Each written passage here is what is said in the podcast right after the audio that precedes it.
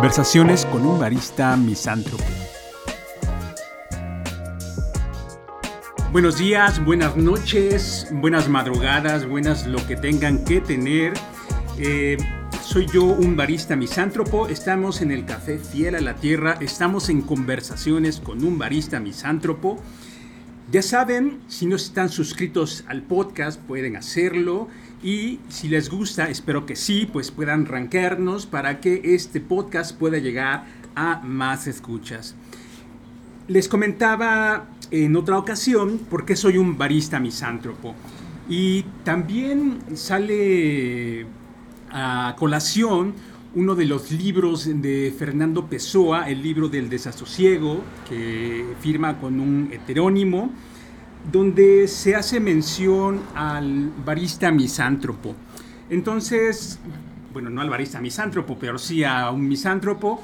Entonces, este, pues como fue parte de una discusión que tuve con el fundador de la Academia Libre de Pensamiento Lírico, pues presente. Eh, aquí presente, pues yo quise citar a varios poetas, escritores que nos hablaran de Fernando Pessoa. Para ello están aquí Ramón Barbosa, Rodolfo Fonseca y el fundador de la academia. Les voy a pedir que cuando hablen, por favor, se presenten para que nuestro auditorio los vaya ubicando. Entonces, no sé si alguien quiera empezar con algo. Soy Ramón Barbosa, saludos a los que nos escuchan y yo quiero eh, iniciar la pregunta con, hacia Rodolfo sobre por qué debemos o por qué es recomendable leer la obra de Fernando Pessoa. Bueno, yo creo que es importante porque es uno de los poetas mayores en historia y eh, es muy particular. Es un poeta que él mismo crea varios heterónimos. Él es portugués, nació en Lisboa en 1888, un 13 de junio. Su vida fue muy corta, pero tiene una obra muy vasta. De hecho, tiene eh, la Biblioteca Nacional, en la Biblioteca Nacional de Lisboa, lo que le llaman un baúl. Eh, muere a los 47 años, ¿sí? pero, insisto, es muy grande este poeta. Tiene muchas semiseres, lo que son heterónimos. Fernando Pessoa es el ortónimo. Ricardo Reis es otro heterónimo, como Alberto Cairo, Álvaro de Campos y Bernardo Suárez. Cada uno de ellos tiene su propia voz, su propio sello, su arte poética.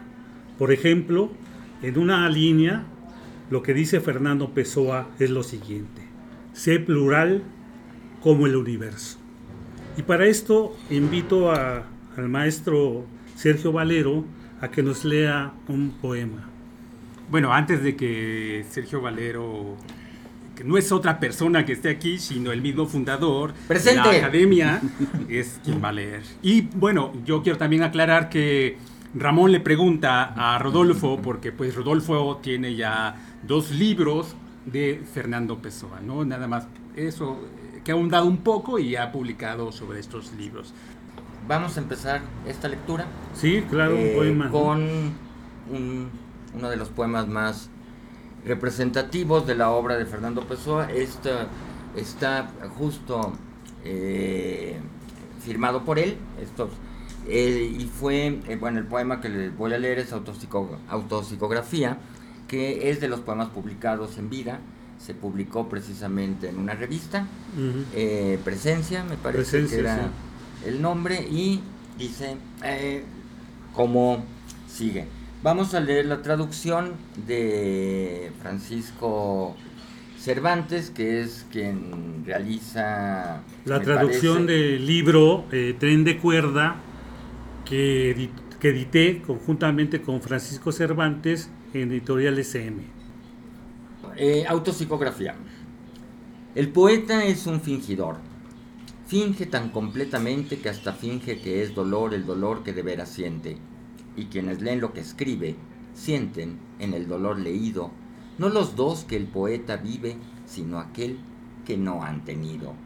Y así va por su camino, distrayendo a la razón ese tren sin real destino que se llama corazón. Y yo creo que este poema es su arte poética de, de Fernando Pessoa. Tengo toda la certeza, y no solamente lo puedo decir yo, sino también muchos estudiosos. Entonces continuamos, Sergio, ¿te parece?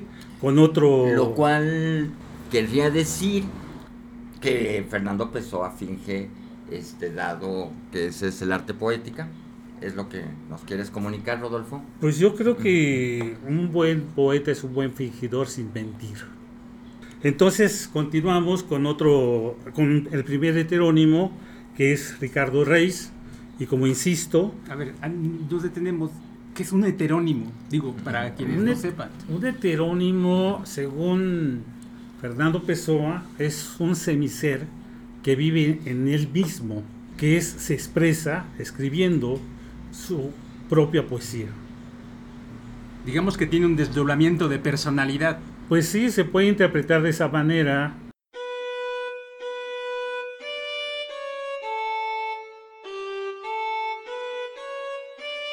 Se puede llegar a, llegar a conocer a Pessoa, dadas, dados sus diversos heterónimos y las obras de cada uno de ellos.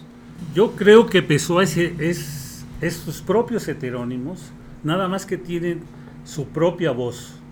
En él existen esos heterónimos y él tiene la capacidad de darle la propia voz a cada uno de ellos.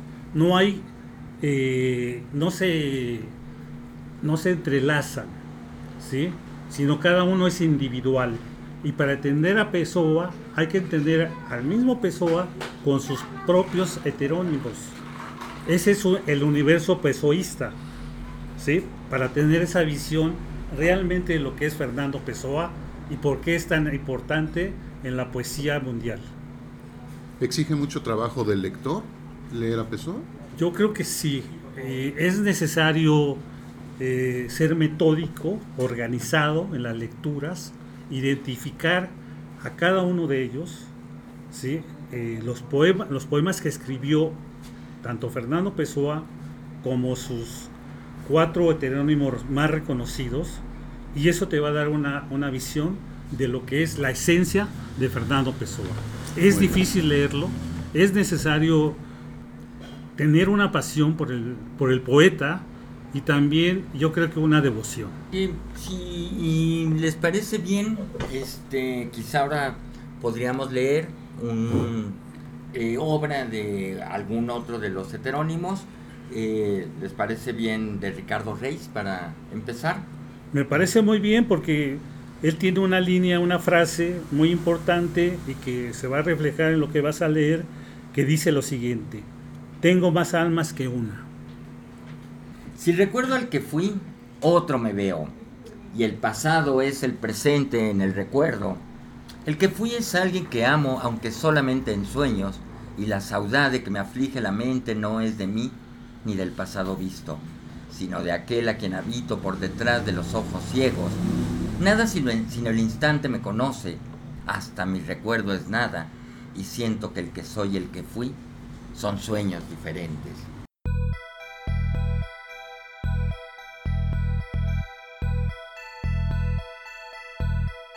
Rodolfo, eh, mencionaste que hay un baúl de encontraron un baúl con pertenencias de, de Pessoa que tiene, algunos dicen que hasta 27 mil hojas, muchas de ellas sin inventariar todavía. Si leemos un poema de Pessoa y tomamos cada, cada poema como un baúl, ¿qué encontraremos?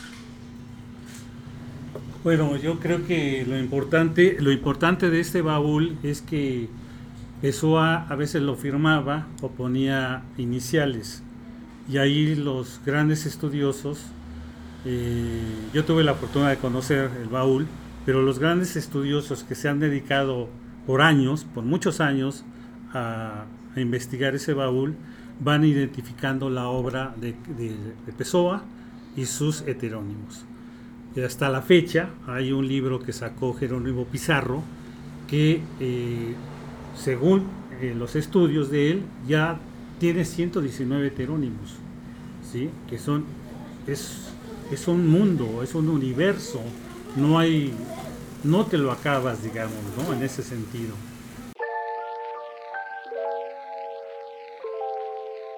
super desdoblamiento de personalidad. ¿Cuántas personalidades tenía Pessoa? ¿no? Pues este, a veces escribió un texto, dos textos, pero los firmaba.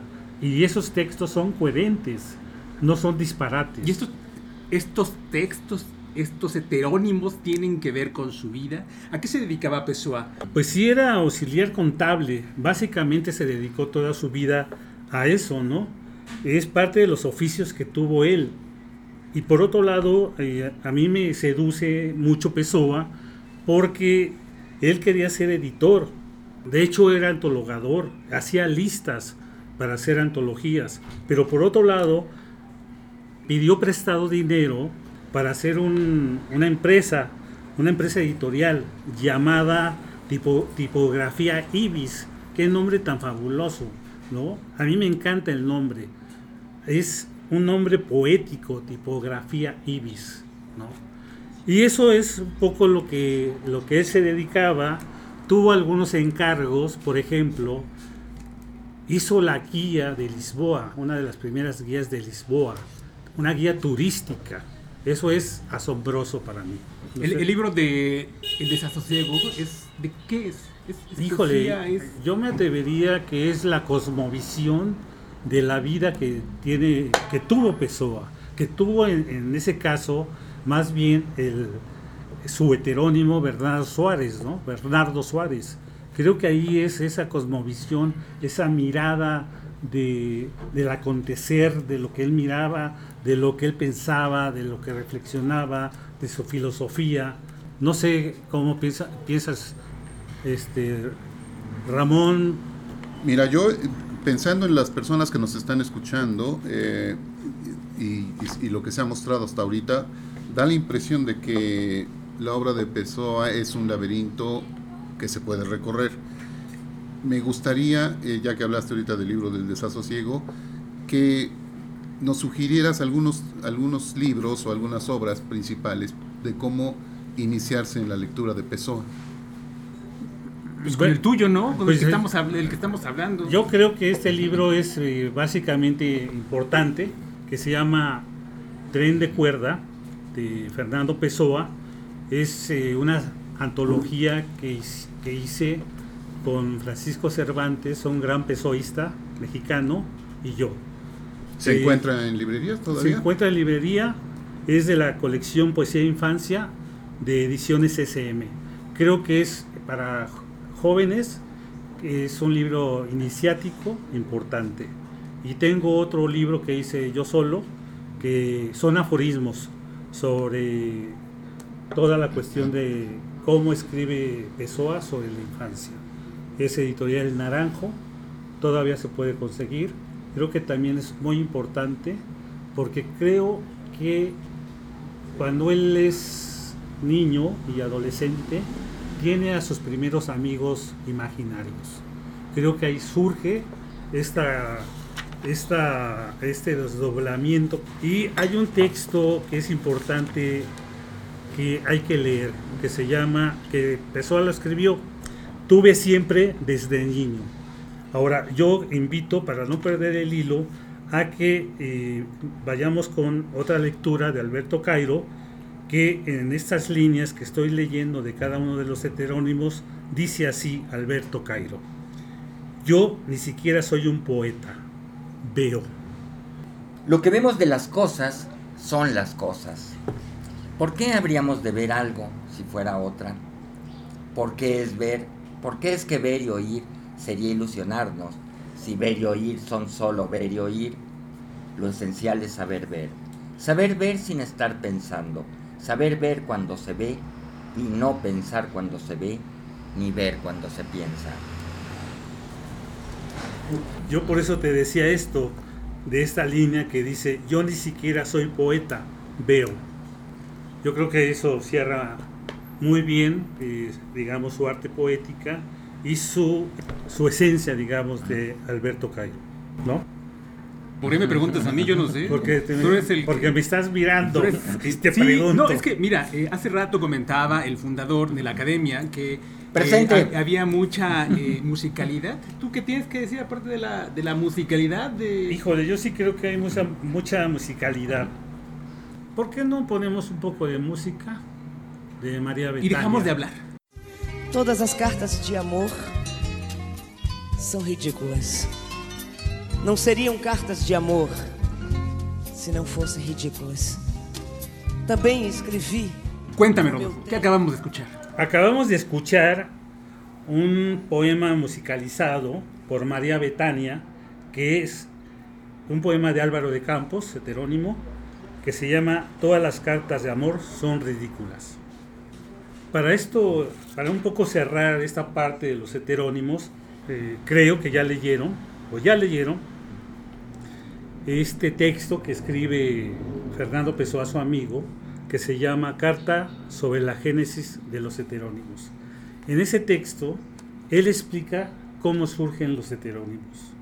Es importante que lo volvamos a leer para conocer la esencia de lo que es Fernando Pessoa y invito al público a que lea estos dos textos. ¿En, en El dónde, que ya se, les nombré, se encuentran? Tuve siempre, desde niño, es uno, y este, Carta sobre la Génesis de los Heterónimos. Vienen en, en varios libros, los pueden encontrar. Ya ves que cada edición, cada, cada editorial le llama ensayos de Fernando Pessoa o los principios de Fernando Pessoa. Según cada editorial tiene su propia forma de editar. Oye, me llama la atención, ¿qué es esto de tuve siempre desde niño? Ese texto básicamente eh, trata de cómo surgen sus primeros amigos imaginarios de Fernando Pessoa. Ah, o sea que tiene amigos imaginarios y aparte tiene desdoblamiento de personalidad. ¿Qué, No. qué chique tan Cuando- curiosa la de Pessoa? Pues, Lo que pasa que cuando era niño tuvo sus primeros amigos, platicaba con sus amigos imaginarios y también Como todos los niños. como todos los niños. Yo no, ¿eh? Y un poco más grande también tuvo. Y yo creo que de ahí va surgiendo esta parte de los heterónimos. Pero por eso los invito, tanto a ustedes como al público en general, que lo lean y que nos hagan preguntas y que reflexionemos o que dialoguemos sobre esto para realmente saber esa esencia, cómo surge esta, ese, estos heterónimos y, y comprender y identificar la poética de Fernando Pessoa.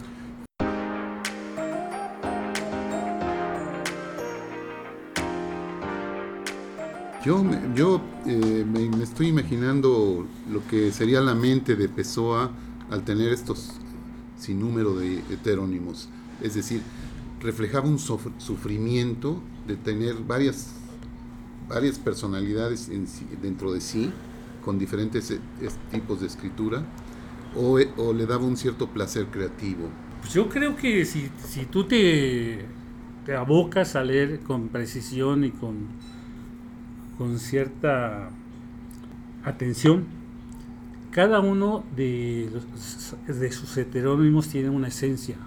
En una parte es filósofo, en otra parte es muy estridentista, es muy bucólico, ¿no? Eh, el otro es eh, una parte que es más el, la persona cotidiana. Entonces ahí es, hay esa diversidad que tú me estás hablando de sentimientos.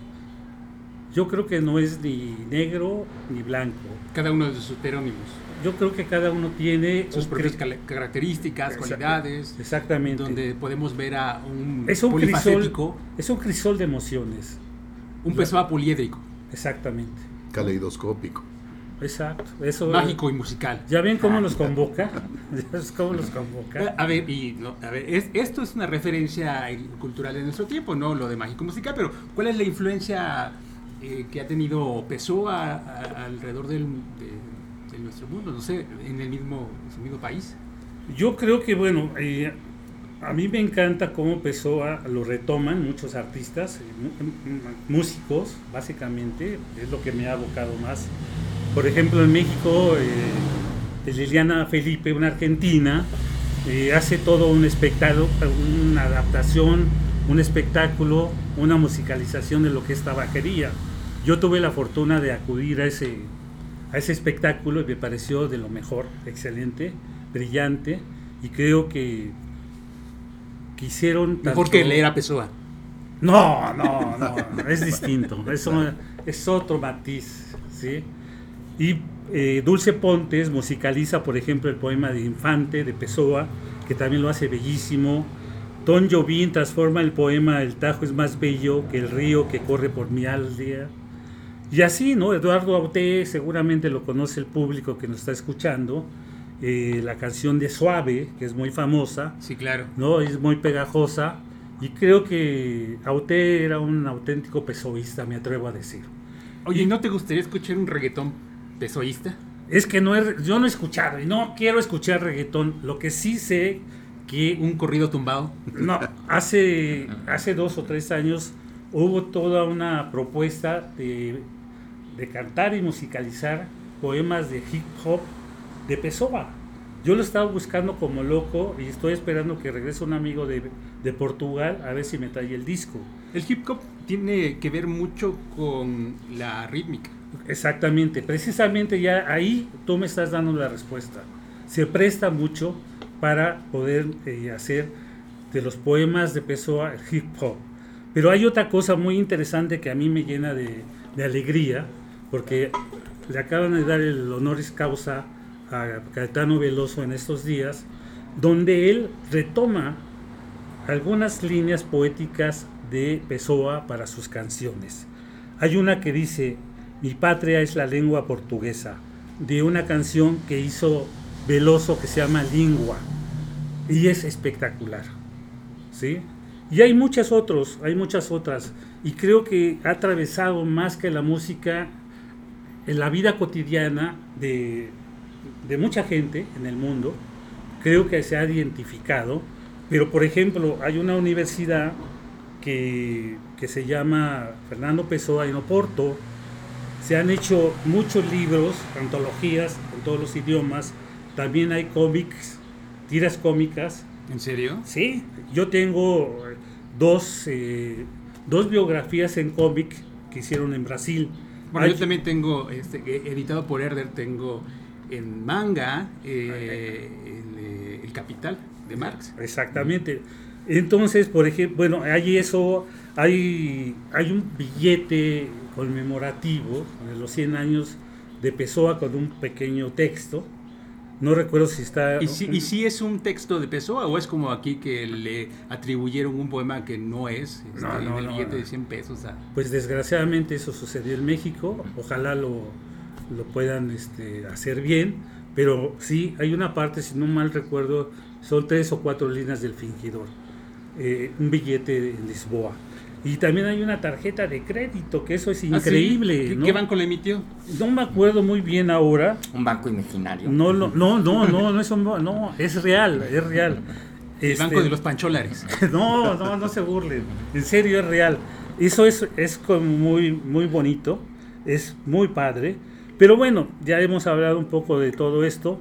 ¿Por qué no nos vamos a otro, otra poquito de música? Vamos un poquito de música ya para despedirnos. Eh, vamos a escuchar eh, la adaptación y la musicalización que hizo Liliana Felipe sobre tabaquería.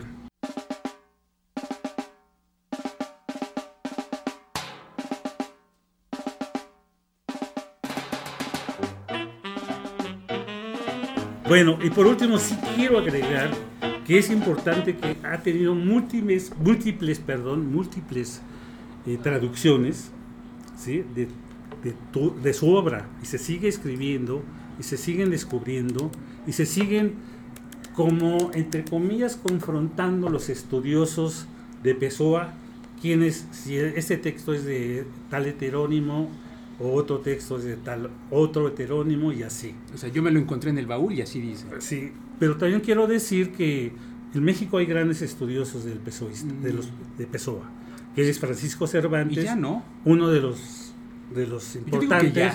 No, yo creo que hay más. Eh, Contra- está Eduardo Langagne. Mario Bojorges, Andrés Ordóñez. Y creo que todavía hay que seguir haciendo cosas sobre Pessoa. Hay mucho que decir, mucho que, que traducir, mucho que pens- repensarlo. A mí me interesa hacer un libro gráfico sobre Pessoa. Eh, un, tercer gra- un ah, tercer libro. Un tercer libro que ya lo tengo pensado, lo tengo organizado, pero bueno, eh, es difícil. Eh, las editoriales a veces no apuestan por la, la poesía, pero ahora que está libre de derechos de autor Pessoa, creo que puede ser más accesible. Pero creo que es importante ser honesto con la obra de Fernando Pessoa. Bueno, y ustedes, eh, compañeros poetas, tomando en cuenta las últimas declaraciones de Rodolfo Fonseca, ¿tienen algo más que decir? Porque acaparó la, el micrófono. No, no, por mi parte le agradezco muchísimo, agradezco muchísimo la invitación para haber estado aquí escuchando toda esta serie de valiosas interpretaciones acerca de la obra. El más grande poeta, quizá, de todo el siglo XX. Muchas gracias una vez más. Yo también agradezco la invitación que me hicieron para participar en este podcast. He estado leyendo, pero apenas algunos libros de Pessoa, pero creo que es una personalidad fascinante. A veces incluso se distrae uno de la personalidad y nos aleja un poquito de su obra como, como lectura de poemas, pero no deja de ser una personalidad fascinante y me parece que no podemos este, dejar de, de, decir que Pessoa es un poeta muy, muy estimado y muy complicado, pero que vale la pena leerlo. Yo creo que sí. Bueno, yo creo que para terminar, eh, Barista.